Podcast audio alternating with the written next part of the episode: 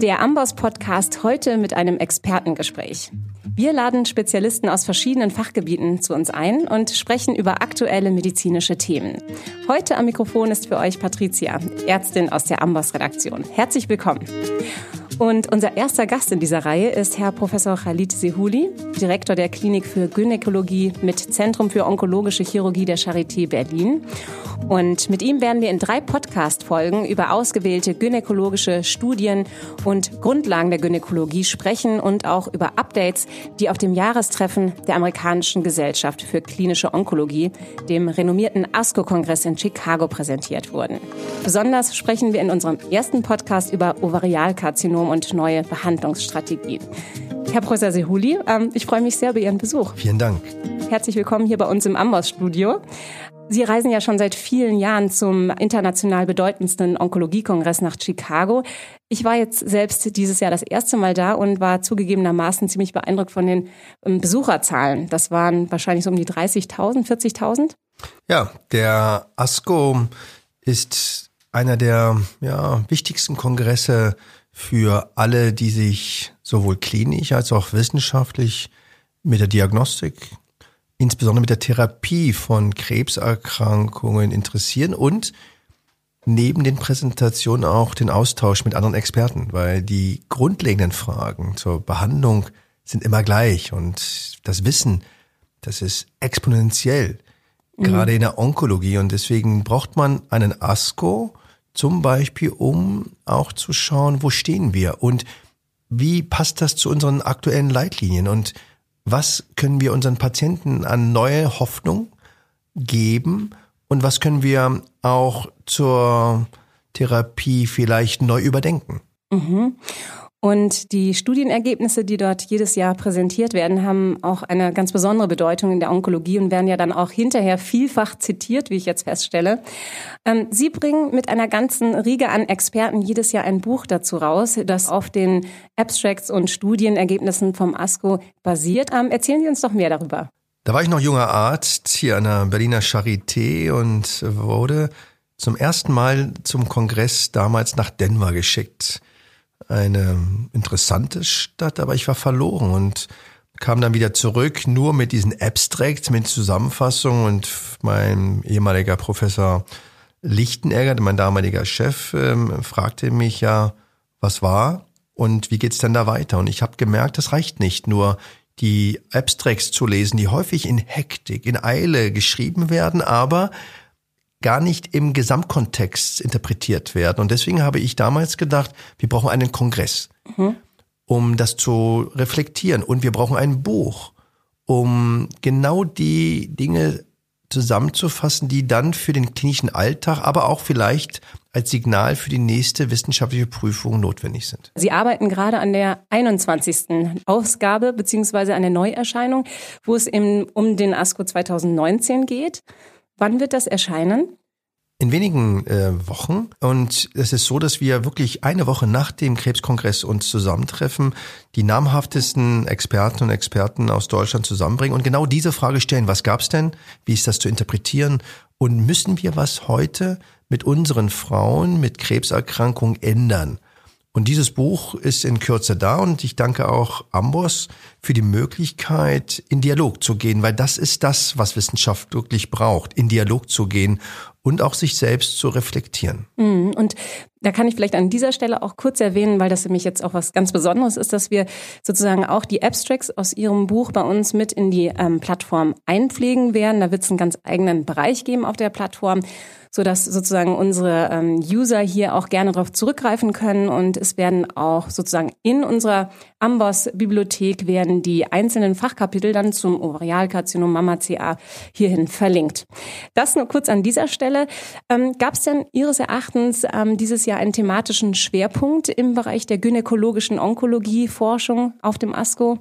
Na, grundsätzlich sind wir alle auf der Straße zur sogenannten personalisierten Medizin. Also wir suchen immer mehr zu verstehen, dass Krebs ganz viele Unterarten in sich birgt und wir lernen müssen, dass die Organgrenzen, die wir so kennen, Brustkrebs, Eierstockkrebs, Blasenkrebs, dass die Grenzen mehr und mehr verwischen solange wir mehr und mehr über die Tumorbiologie verstehen. Und es gibt ja heutzutage bereits Substanzen, wie das Larotrectinib, das ist eine Substanz für Sarkom, was für alle Tumorentitäten einspringt. Oder mit dem Pembrolizumab, also ein Checkpoint-Inhibitor, plötzlich eine Substanz, die gar nicht nur fürs Brustkrebs oder für Mammakarzinom mhm. oder für ein Lungenkarzinom zugelassen wird, sondern für eine bestimmte Tumorcharakteristik. Und diese Straße geht immer weiter. Nur, wie gesagt, der ASCO ist großartig, zeigt aber auch, dass es Grenzen gibt. Auch methodische Grenzen. Und nicht alles, was neu ist, ist wirklich besser. Mhm. Da gibt's viele Studien, die gerade, gerade insbesondere zu den Checkpoint-Inhibitoren, zur Immuntherapie laufen. Ähm, Vielleicht erzählen Sie uns noch mal ganz kurz, welche Studienergebnisse mit besonderer Spannung erwartet wurden. Da gibt es ja immer Studien, die über Jahre hinweg laufen und dann weiß man, okay, auf dem ASCO werden die Ergebnisse präsentiert. Gab es da gerade jetzt im Bereich Ovarialkarzinom besondere Studien? Also das Ovarialkarzinom ist und bleibt erstmal ein Problem. Fall, ja, weil die Patienten werden ja spät erkannt, es gibt keine Vorsorgemethode und wir haben in den letzten Jahren gelernt, dass wir zwischen einem Low-Grade-Karzinom, das ist ein Krebs, der eben nicht BRCA assoziiert ist, der langsam äh, wächst, der Biomarker, also CA25 negativ ist, von einem High-Grade-Karzinom zu unterscheiden ist, welches häufig BRCA positiv ist, was eine hohe Proliferationsrate hat und genau das, was wir aus dem Alltag kennen mit Bauchwasser, Zunahme, mit mhm. Schmerzen, Ilius assoziiert ist, dass wir die beiden Tumorgruppen erstmal unterscheiden. Und wir wissen, dass die Operation der wichtigste Prognosefaktor ist und dadurch wir Langzeitüberleben auch erzielen können. Trotzdem wissen wir, dass ein Großteil der Frauen ein Wiederauftreten, ein Rezidiv bekommen. Und da hat sich die Frage gestellt, muss man denn immer chemotherapieren, also eine zytotoxische Therapie geben? Und vor einigen Jahren war es undenkbar, dass man beim Ovarienkarzinom, Peritoneal- und Tubenkarzinom bei Rezidiv, wenn der Tumor wiederkommt, nicht chemotherapiert. Mhm. Und dieses Jahr gab es ähm, eine sehr spannende Studie von der skandinavischen Arbeitsgruppe von der NSGO um Herrn Mansur Mirza, der eine ähm, PARP-Therapie eingesetzt hat bei Patienten mit einem Ovarialkarzinom Rezidiv und zeigen konnte, dass diese Therapie wirksam ist, also eine chemotherapiefreie Therapie. Und wir wissen, dass nicht jede Chemotherapie ohne Nebenwirkung ist. Und deswegen war das eigentlich ein ganz wichtiges Signal, dass wir Patienten ohne hohen Remissionsdruck, also ohne großer Pleura-Problematik, Aszites-Problematik durchaus bei Rezidiv eine chemotherapiefreie Strategie und hier auch die Frage mit der Kombination mit einer Tumorgefäßblockade behandeln können. Das war jetzt eine randomisierte Phase 2 und es wird natürlich eine Phase 3 geben, aber macht Mut in der Gesellschaft und mhm. auch für den Alltag, dass wir eben diese PARP-Therapien auch für Patienten mit sogenanntem serösen oder mit einem High-Grade-Karzinom durchaus als Monotherapie einsetzen können. Die aktuelle Zulassung ist ja eher eine Erhaltungstherapie. Mhm. Das heißt, der Tumor ja. kommt wieder, man gibt eine platinbasierte Chemotherapie, die Reinduktion, und geben dann, um den Tumorstatus kontrolliert zu halten, eine PARP-Therapie. Und auch diese Nachricht möchte ich hier im Amboss Podcast vermitteln. 16 Prozent der Frauen mit einem Ovarialkarzinom Rezidiv High Grade, die eine PARP-Therapie im Sinne einer Haltungstherapie erhalten, 16 Prozent leben nach sechs Jahren immer noch, ohne dass der Tumor ausgebrochen ist. Das ist keine Wundertherapie, aber ist ein Riesenmeilenstein. Vielleicht können Sie an dieser Stelle noch mal ganz kurz den Wirkmechanismus von PARP-Inhibitoren erklären. Also wichtig ist, dass die PARP-Inhibitoren die Reparaturmechanismen der Tumorzelle behindern, den Schaden, den beispielsweise eine Chemotherapie, aber es kann auch ein Schaden durch eine Strahlentherapie sein, zu reparieren.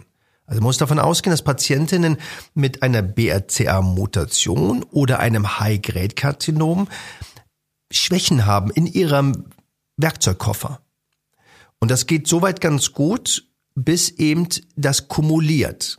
Das bedeutet, dass eben im Laufe des Lebens, wo immer mehr Fehler in die Werkstatt gebracht werden und sie immer mehr den Werkzeugkoffer brauchen, dann eben dieser Reparaturmechanismus so versagen kann, dass dann eben Mammakarzinom oder Ovarialkarzinom entsteht.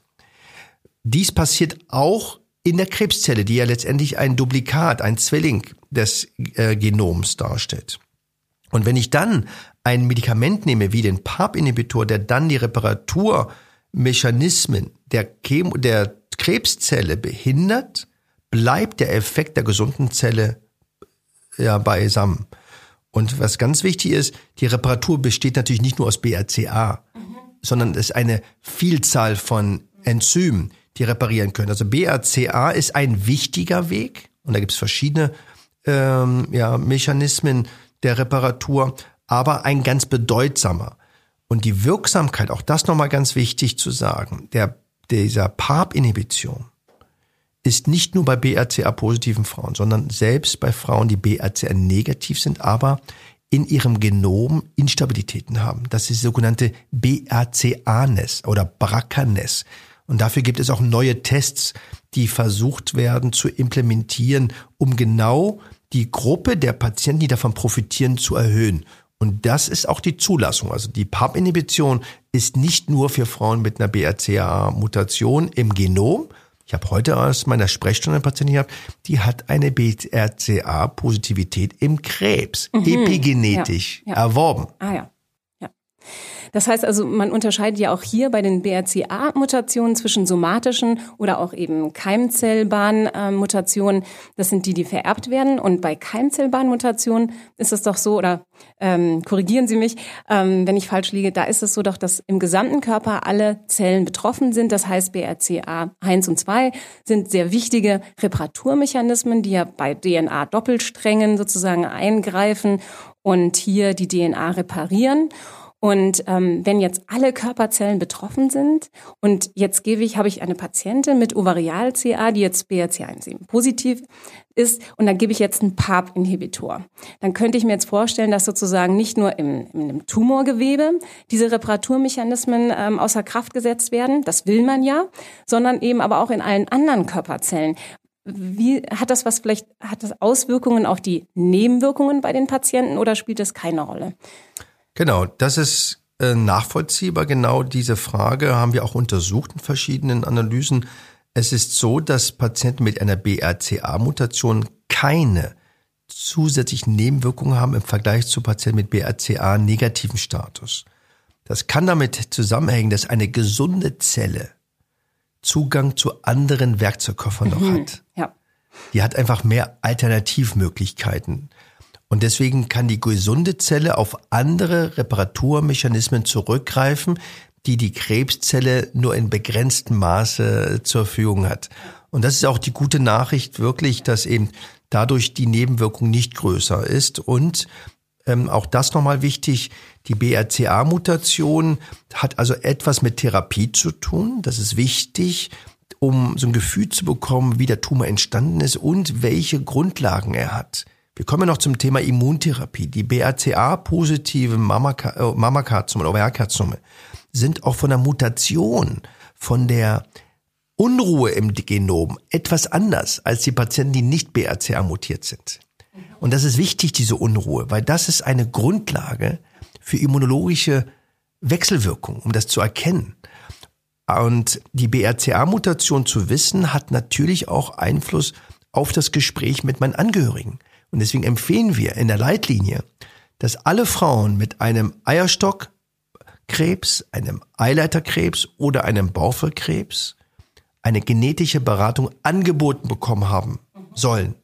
Und das ist leider erschreckend, dass es in Deutschland leider nur noch äh, bisher nur ein Bruchteil ist, obwohl es ähm, auch kassenmäßig kein Problem darstellt. Es ist mit Aufwand manchmal, aber wir haben ein Riesennetzwerk an Konsortien in ganz Deutschland vertreten und da ist mein Appell an die Allgemeinmediziner, an die Hausärzte und an alle Ärzte, die sich mit diesen Frauen beschäftigen, einfach mal zu fragen. Das heißt ja nicht, dass jede Frau sich untersuchen lassen muss, aber die Chance soll sie haben.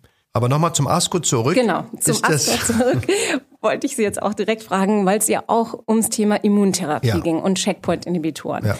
Ähm, Vielleicht, bevor wir gleich dazu einsteigen, ähm, nochmal ganz kurz, was bedeutet überhaupt Immuntherapie oder wie ist der Wirkmechanismus von Checkpoint-Inhibitoren? Also je länger wir uns mit Immunsystem-Thematiken ähm, beschäftigen, desto mehr wissen wir auch, wie wenig wir wissen.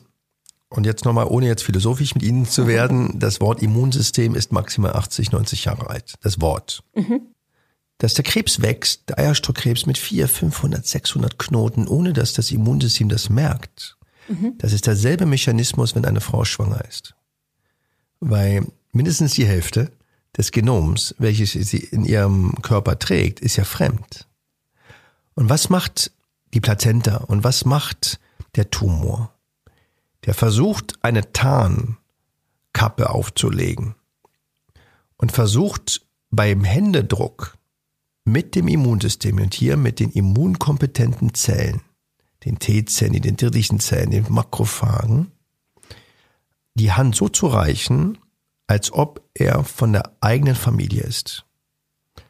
Das ist ein Druck. Das ist diese PD-PDL1 Berührung.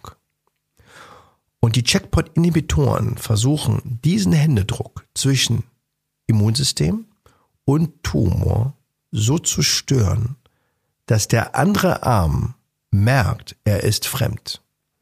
Und das ist das Prinzip der Checkpoint-Inhibitoren, das Immunsystem in die Lage zu bringen, den Tumor zu erkennen. Und deswegen versucht man, prädiktive Marker zu finden, um zu erkennen, welche von den Frauen und Männern grundsätzlich geeignet sind. Es ist immer so, wenn ein Tumor sehr unruhig ist, sehr schnell zerfällt, dass er dann in der Regel erkannt werden kann.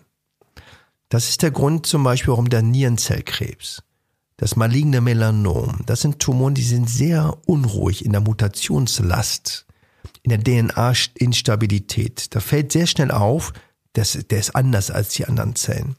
Und deswegen ist die Erfolgsstory der Immuntherapien, der Checkpoint-Inhibitoren dort beginnend.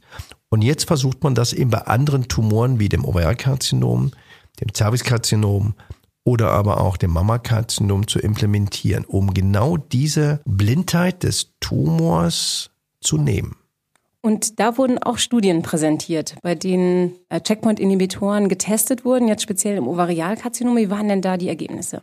Die Euphorie als Monosubstanz beim Ovarialkarzinom ist eher gedämpft zurzeit, aber die Suche aktuell ist die Kombination eben mit Chemotherapie, Antiongenese plus minus PAP-Inhibition. Das ist so der Weg, der gerade bestritten wird und wo wir in Deutschland auch sehr maßgeblich uns beteiligen und auch eigene Konzepte geboren haben. Und werden da die möglicherweise ersten Studienergebnisse auch schon nächstes Jahr erwartet oder wo stehen wir da? Leider muss man ja bei den Studien äh, auf die sogenannte Ereignisrate achten. Ne? Also das heißt, da muss ja lange nachbeobachtet werden. Ähm, das wird nicht dieses Jahr sein, das wird nicht nächstes Jahr sein, sondern beim Ovarialkarzinom haben sich ja die Ergebnisse des Überlebens verbessert. Das bedeutet, wenn wir heute eine Studie haben beim Ovarialkarzinom in der ersten Linie, mhm. dann reden wir über die Ergebnisse 2024, mhm. 25. Mhm. Aber ähm, das ist ganz wichtig, weil wir auch international glücklicherweise auch in der Lage sind, so große Studien gleichzeitig zu machen. Das sind ja Patienten mit 1500 bis 2000 Frauen.